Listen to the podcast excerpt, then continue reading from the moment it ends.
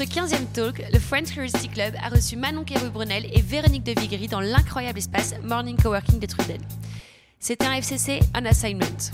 Manon et Véro sont photoreporters de guerre et elles nous ont emmenés sur les plus grands terrains des plus grands conflits mondiaux. On est tous restés sans voix face à leur courage et leur détermination. Pour ce FCC mixte qui était l'occasion de célébrer nos deux ans, nous étions habillés par Maison Lemoine. Un immense merci à Morning Coworking et Bureau à partager pour leur confiance depuis le départ. Et un très grand merci aussi à La Causerie, le podcast des acteurs du changement. Ready pour un shot d'inspi C'est parti. Comment on en est arrivé là? Comment euh, un jour on s'est retrouvé euh, sur euh, une plage de Somalie en compagnie d'un pirate avec son lance-roquette sur l'épaule? Comment on se retrouve à essayer lamentablement de désensabler un pick-up dans le désert irakien? Comment on se délecte avec l'air en plus de trouver ça bon? D'un pain perdu à la mode Touareg Je ne pensais pas qu'on pourrait en faire une vie et encore moins que ce serait la nôtre. Et pourtant, c'est ce qu'on est venu vous raconter ce soir. Moi, j'ai pas eu de vocation euh, précoce. J'ai pas rêvé euh, d'être grand reporter. Plus jeune, j'avais envie d'être euh, trapéziste. En tout cas, c'est ce que ma mère a écrit dans mon carnet de CP. En grandissant, je suis devenue plus pragmatique et je me suis dit tiens, si je devenais psychanalyste comme mamie. Et puis finalement, quand j'y pense, grand reporter, c'est un bon mix des deux entre la haute voltige et l'accouchement des âmes. Ben, moi, c'était un peu comme toi. J'ai toujours eu envie de m'envoyer en l'air. Donc, euh, je voulais être parachutiste. Et puis, euh, finalement, je me suis dit que la discipline militaire, ça allait pas trop m'aller. Donc, euh, j'ai gardé le côté aventure et le photoreportage s'y prêtait bien. Je pense que tu as bien fait. Oui, je crois. non, mais en fait, c'est aussi une histoire de hasard, l'évocation parfois. Moi, ça a commencé dans une espèce de clinique miteuse de Téhéran. Je m'étais installée là-bas, j'avais 22 euh, ans et je faisais un DEA, attention, sur le rôle des femmes dans la constitution euh, de la révolution constitutionnelle de 1920. Ça n'a pas fait vraiment date euh, dans les annales de la Sorbonne. En revanche, j'ai découvert un secret assez bien gardé dans la République mmh. des Mollahs, qui est qu'on pouvait changer de sexe. C'est-à-dire qu'une femme peut devenir un homme, ou l'inverse, avec la bénédiction d'Allah. Voilà, il y a des fatwas. Et du coup, par curiosité, je me suis retrouvée un jour dans une salle d'opération à suivre en direct euh, la pose de testicules en plastique d'une certaine Mina, qui était donc de vouée à devenir un homme. Mais je me suis évanouie avant que la deuxième soit en place. Et du coup, en fait, quand je me suis réveillée, Mina était partie. Moi, je me suis touchée un peu partout. On m'a rajouté un truc, on me l'a enlevé. Et puis, je me suis dit, quand même, l'histoire, elle, valait le coup d'être racontée. Et je l'ai vendue 10 euh, 000 francs à l'époque, je m'en souviens, à Paris Match. 10 000 francs, c'est pas mal. C'est pas si mal. Moi, ma première histoire, euh, c'était en, Afghanistan. C'était sur euh, les réfugiés qui rentraient d'Afghanistan, les femmes qui étaient un peu déprimées et qui, pour oublier tout ça, prenaient de l'opium et devenaient accros. Et j'ai travaillé pendant bien deux mois. Ça m'a coûté pas mal d'argent. Et finalement, enfin, j'ai eu ma première publication à Libération. Bon, j'ai reçu ma pige, 80 euros. Aïe. Mais euh, heureusement, j'avais euh, prévu de dépenser pas trop d'argent, donc j'étais euh, serveuse dans un restaurant français à Kaboul, que vous connaissez peut-être, c'est celui qui a inspiré Kaboul Kitchen. Et contre le lichit et le couvert, je faisais un peu de service, donc heureusement, je dépensais pas trop d'argent. Ça t'a surtout donné l'occasion de me rencontrer Exactement. Parce qu'on s'est rencontrés donc euh, en Afghanistan. Moi, je travaillais euh, pour les Nations Unies et je croisais Véro euh, de loin en loin dans des soirées. Et la vérité, comme dans les meilleures rencontres, on ne se supportait pas au début. Non. Elle me trouvait arrogante, je ne comprends pas pourquoi. Non, moi non plus. Et moi, je pense qu'elle était un peu alcoolique. Et honnêtement, je ne suis pas tombée très loin. Je comprends pas pourquoi. parce que, parce que quand même, on est devenus vraiment copines un soir. On n'avait rien d'autre à faire que de boire des tequilas. Hmm. On en a bu beaucoup et à la fin de la soirée, on a décidé que finalement, on s'aimait bien. Finalement, ouais. Et on est devenus copines. Et après, on s'est dit, et si on travaillait ensemble? C'est comme ça que ça a commencé. Et comme disait Margot, ben, aujourd'hui, enfin, cette année, on fête nos 10 ans, nos noces. Euh, d'étain, je crois. Nos noces d'étain. Voilà. Alors, euh, mon mari qui est là dans la salle va pas aimer, mais en fait, on ressemble quand même un couple au bout d'un moment. Euh, on est jalouse quand elle travaille avec quelqu'un d'autre, ça m'énerve. Moi aussi. Et puis sur le terrain, on a nos petits arrangements de vieux couple. Tu racontes? Oui. Donc Manon a droit au hublot dans l'avion. Et moi, j'ai droit à la fenêtre dans les, euh, dans les voitures. Et euh, moi, je n'ai pas peur des bêtes. Donc, quand il y a des petites bêtes dans notre chambre, c'est moi qui les. Des grosses bêtes Oui, des grosses ou des petites. Et en échange, comme moi, je déteste être seule, Manon me fait la lecture quand je suis dans mon bain. Ça a l'air un peu bizarre.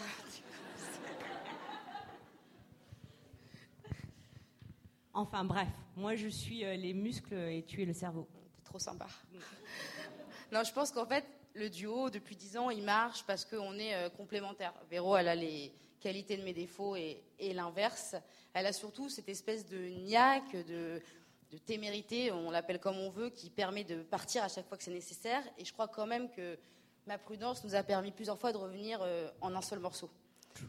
Il y a une histoire que je raconte souvent parce que je trouve qu'elle raconte très bien Véro. On était dans un reportage dans la vallée de Swat, donc au Pakistan. À l'époque, elle était entièrement euh, contrôlée euh, par les talibans, au point qu'on n'avait trouvé personne pour nous accompagner là-bas, aucun journaliste locaux qui voulait venir avec nous. On s'est retrouvé avec un chauffeur qui était un taliban modéré, ça existe. Il était moins méchant que les autres talibans. Et moyennement, euh, moyennant argent, évidemment, il, nous a, il a accepté de nous introduire sous burqa dans, dans, la vallée. Donc on a fait ce qu'on avait à faire, et puis au bout de deux jours, il nous dit, ben, Malheureusement, euh, les talibans, pas modérés, sont au courant que vous êtes là et vous donnent une heure pour plier bagages. Moi, je trouvais ça déjà sympa qu'on nous donne un ultimatum. C'est-à-dire que j'étais déjà en train de faire mon sac, euh, sauter dans la voiture, quand Véro me dit Hé, mais vu qu'ils sont là, on n'a qu'à les interviewer, comme ça on aura une super histoire. Et là, je me suis dit La fille, elle est vraiment tarée. bon, c'est vrai qu'on en a fait plein des voyages, on a fait des contrées et, pas des plus chics. Le premier reportage, c'était au Liban, après la guerre.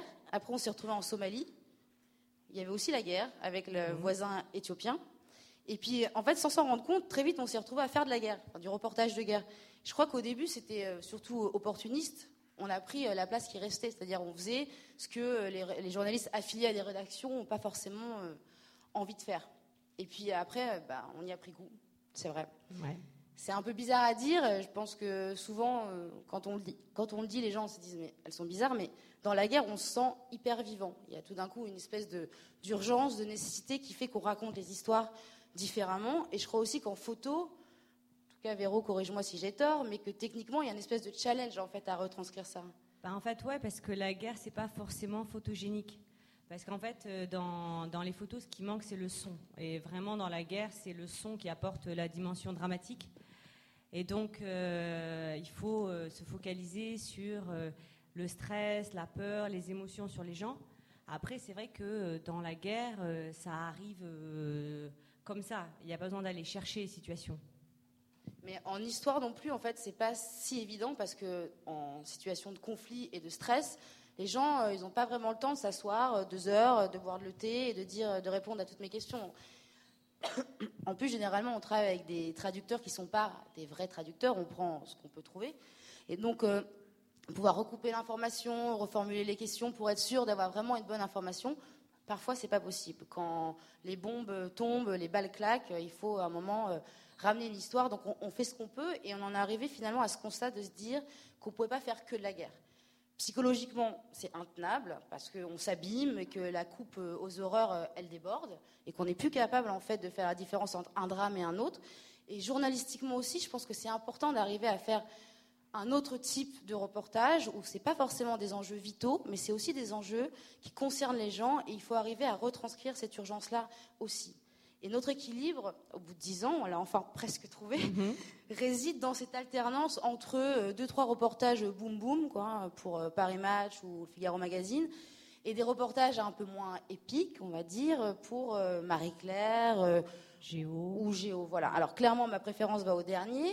Malheureusement, je dois composer avec euh, l'obsession de l'adrénaline de ma camarade de jeu, qui a même été euh, jusqu'à passer ses dernières vacances euh, à Mossoul. Oui, c'est vrai. J'avoue, mais à culpa. on était parti avec Manon il y a quelques, bon, il y a un mois ou deux mois à Mossoul, et j'étais un peu frustrée d'avoir pas fait, d'avoir pas assez fait de, de ligne de front. Et du coup, pendant les vacances de Pâques, effectivement, je suis partie à Mossoul sur mes propres deniers pour mes vacances. Il y en a qui diraient que tu es un peu folle, kamikaze Ouais, mais euh, en fait, moi, je suis hyper fataliste. Je pense que ça arrive quand ça doit arriver. Et pour l'instant, euh, je suis là. qui est sûr, c'est que le danger, ça fait partie intégrante du métier de reporter de guerre. C'est une donnée qu'on a intégrée depuis longtemps et autour de laquelle euh, on travaille. On n'est pas des robots. Sur le terrain, on se tape des, coups de trouille euh, comme tout le monde, même comme à nos débuts, je pense. Ouais, ouais, carrément. Euh, moi, la première fois qu'on m'a envoyé en Irak, j'ai vraiment écrit mon testament, etc. Maintenant, je crois que en avançant, on se rend compte d'un truc, c'est que la préparation en amont, ça enlève pas le risque. Enfin, il n'y a pas de risque zéro. Par contre, ça peut minimiser plein, plein de problèmes. Et donc, on passe de plus en plus de temps maintenant à essayer de chercher les bons contacts sur place. Alors, on nous demande souvent, est-ce que c'est les ambassades, est-ce que c'est les services consulaires? La réponse est non. La seule fois, en fait, on a eu affaire à une ambassade, ça s'est mal fini pour nous. On était parti euh, à Bagdad. C'était peu de temps après l'enlèvement euh, de Florence Aubenas. Et en fait, je pense que monsieur l'ambassadeur n'était pas du tout content d'avoir euh, deux blondes à Bagdad, parce qu'il a même envoyé un, télégramme intitulé Deux blondes à Bagdad. Et euh, en fait, au bout de 48 heures sur place, il y a le GIGN qui nous cherchait à notre hôtel et qui nous a remis Manu Militari dans l'avion. Donc depuis, on ne parle plus du tout aux ambassades et on mise tout sur les fixeurs. Et là, je te laisse expliquer le fixeur qui est quand même la clé d'un reportage réussi. Alors, qu'est-ce qu'un fixeur? Alors, le fixeur, c'est un facilitateur qui est souvent un journaliste local, en tout cas un mec débrouillard, avec un carnet d'adresses bien rempli, qui va nous aider à euh, réussir notre reportage et à pas gaspiller du temps sur place, à aller chercher les contacts. Donc euh, le fixeur, c'est vraiment la clé euh, du reportage réussi. On les trouve pas forcément facilement. On se les échange entre collègues. Euh, il y a des, groupes, secrets sur Facebook où voilà, les bons fixeurs s'échangent de journaliste à journaliste. Je pense qu'effectivement, l'arrivée des, réseaux sociaux, ça a révolutionné notre métier, notamment dans la façon dont on peut l'exercer. Et c'est un métier qui est en évolution constante. Nous, quand on a commencé, euh, on nous avait expliqué que nos aînés, ils voyageaient euh, euh, en vol en business et qu'ils vivaient dans des hôtels 4 étoiles. Nous, on n'a jamais vu la couleur de ça. On s'est peut-être fait un peu avoir sur le coup. Depuis le début, on bosse avec des budgets hyper restreints et c'est pas un secret. En gros, pour partir en Afghanistan, 15 jours sur place, billets d'avion inclus pour deux, on a 4000 euros.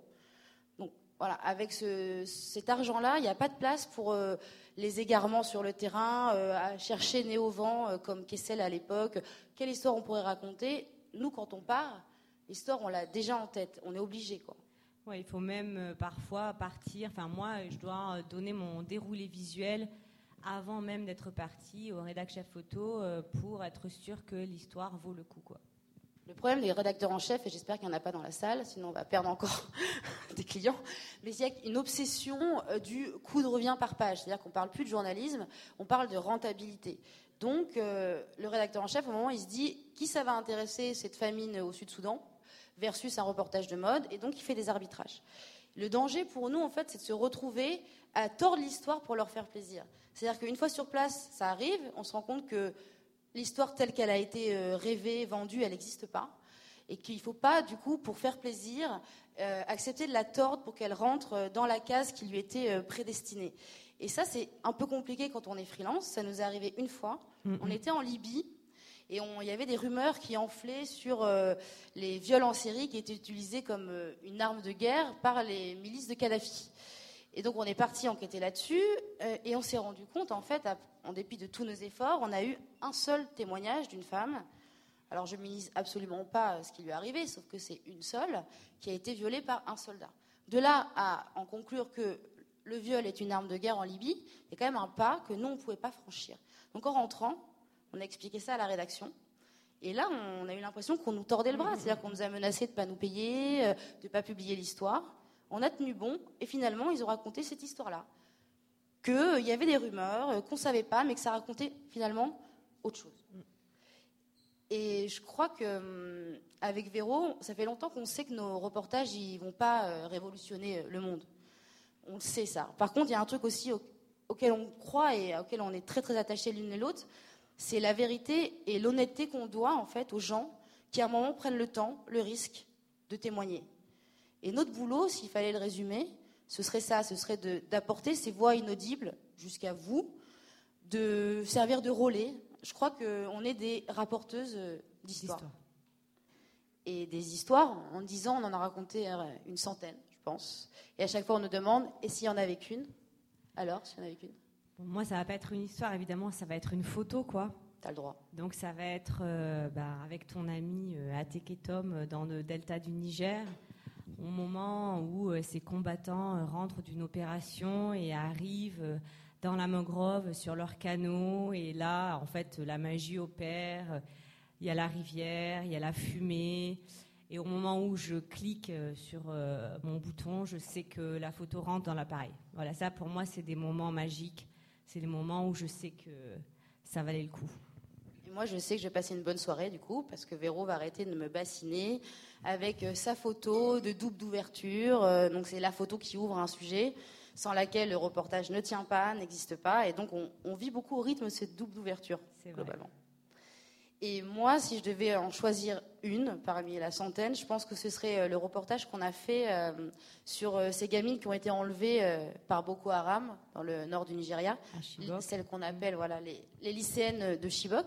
Donc on s'est rendu sur place, on a recueilli le témoignage de leur mère, et ce qui m'a vachement moi marqué, c'était cette espèce de culpabilité de ces mères qui avaient eu l'audace d'envoyer leurs filles étudier alors qu'on est dans un pays où les deux tiers des gamines sont analphabètes et qui se disent, à cause de cette audace qu'on a eue, si on leur avait finalement laissé la vie que nos grands-mères et, nous-mêmes on a eue, elles seraient toujours là. Et c'est ce dilemme de se dire, bon, bah, est-ce qu'on paye le prix de cette imprudence-là et, cette culpabilité qu'elles ont ressassée pendant des heures d'interview? À titre euh, plus personnel, ce reportage, c'était aussi une de nos grosses frayeurs, puisqu'on s'est retrouvés... Euh, en pleine nuit à crever euh, juste à côté euh, de la forêt de Sambisa, qui est la base arrière de Boko Haram. Et là, je me disais, moi, dans ma voiture, mais si on devait faire un manuel de tout ce qu'il ne faut pas faire dans le journalisme, c'est exactement ce qu'on est en train de faire. C'est-à-dire qu'on n'a pas vérifié nos roues avant de partir, on circule de nuit. Enfin, on s'était vraiment foutu dans la merde. C'est clair. Bon, ça fait dix ans, on se dit qu'on a quand même du bol. On a, tout s'est bien passé jusqu'à, en fait, l'année dernière il y a un an, on est parti euh, faire un reportage sur la percée de l'État islamique euh, en Afghanistan sur les terres des talibans. c'est vrai que talibans, État islamique, on se dit qu'on cherche les emmerdes. Et on les a trouvés. Exactement. En fait, notre convoi euh, a roulé sur une bombe artisanale. Comme elle était artisanale, elle a eu le bon goût de ne pas exploser. Mais en tout cas, pour moi, dans ma tête, c'est comme si elle avait pété. Tout d'un coup, j'ai pris conscience de tous les risques qu'on prenait et surtout, je me suis dit, mais pourquoi on les prend en fait? Pourquoi on continue à faire ce boulot, ce, putain de boulot pour lequel on sacrifie tant pour des clopinettes? Parce qu'il faut quand même pas se mentir, et on va être super transparent. Un reportage en Afghanistan, c'est 3000 euros chacune. C'est pas tous les mois. Il y en a qui disent que nos vies euh, valent pas grand-chose. En tout cas, nous, euh, on sait qu'on fait pas ça pour le pognon, c'est évident. Mais il y a une autre forme de précarité, en fait, qui, nous pèse vachement, c'est le fait d'être freelance. C'est-à-dire qu'on est rattaché à aucune rédaction. Si ça se passe mal, on est toute seule. On n'est euh, pas irremplaçable, et ça on le sait très bien. Et on est souvent euh, un peu traité en quantité euh, négligeable, même après 10 ans. Et on est surtout soumise en permanence aux désidérata ou aux bonnes ou en l'occurrence mauvaises humeurs des rédacteurs en chef. Quoi. Oui, parfois, ça nous amène à faire des trucs complètement absurdes, genre euh, arriver devant le bureau d'un rédac chef euh, pour euh, essayer de lui vendre un reportage sur les pirates en Somalie, et comme il répond ni à nos mails, ni à nos appels téléphoniques, on est obligé de se planter devant son bureau avec nos, nos sacs de couchage pour jusqu'à ce qu'il nous reçoive enfin dans son bureau. Ou comme la semaine dernière, j'apprends à 22 heures qu'il faut être là à l'ambassade pour faire un visa pour le Yémen et euh, prendre un train de nuit dans la foulée sans bagage. Enfin bon, bref. Tout ça dire que tu habites à Toulouse. Oui, je suis à Toulouse. C'est un peu compliqué euh, pour organiser la vie familiale à côté. Ouais, ouais ça aussi, c'est le, le grand débat, la grande question, ce qui revient assez souvent, c'est euh, mais est-ce que on peut être maire et reporter de guerre? Alors, je pense que oui. Euh, on arrive à peu près à partir euh, dix jours tous les un mois et demi. Je ne vous cache pas une grosse logistique derrière, des maris euh, qui assurent grave, des grands-mères au top, des nounous, tout ça. il y a une bonne logistique. Il y a aussi pour nous un, espèce de grand écart euh, permanent entre euh, on passe sans, transition euh, des balles aux couches, et puis quand on revient, en fait, à peine atterri, il faut se refoutre dans la valse des biberons. Donc c'est voilà, on n'est pas toujours. mon mari il dit qu'on est atteint du syndrome J-1, J plus 1. C'est vrai. Avant de partir, on n'est déjà plus là, et quand on est rentré, on n'est pas encore vraiment revenu. Donc on a bien conscience que pour notre entourage, euh, ça peut être euh, un peu compliqué. Et puis forcément, bah, ce métier, on, a dû l'adapter à nos nouvelles vies de famille. On a chacune deux, petites, filles. Euh, de moins de 5 ans à qui on essaye désespérément d'expliquer notre boulot, mais on n'a pas encore trouvé les bons mots. Les mots pour, mais c'est sûr qu'en fait, en donnant naissance, il y a eu comme tout d'un coup la conscience qu'on était mortel, quoi. Que, qu'on avait maintenant des responsabilités et qu'il allait euh, falloir euh, adapter notre façon de bosser. Je pense qu'on est un peu moins kamikaze. Mmh. Moi, régulièrement, je, suis rattrapée par la culpabilité. je me souviens que pour mon premier reportage après mon premier enfant, c'est mon mari qui m'a foutu dehors en me disant Attends, là, moi je m'occupe d'elle, euh, va faire ce que tu sais faire, ce que tu aimes faire. On se revoit dans 15 jours et tout ira bien. Et je le remercie d'avoir fait ça parce que je suis pas sûre que j'aurais été capable de, repartir. Et depuis, c'est un espèce de dilemme permanent entre la conviction que bah si, on a le droit, on a le droit euh, d'avoir une carrière épanouie et en même temps de revendiquer le fait d'être des bonnes mères.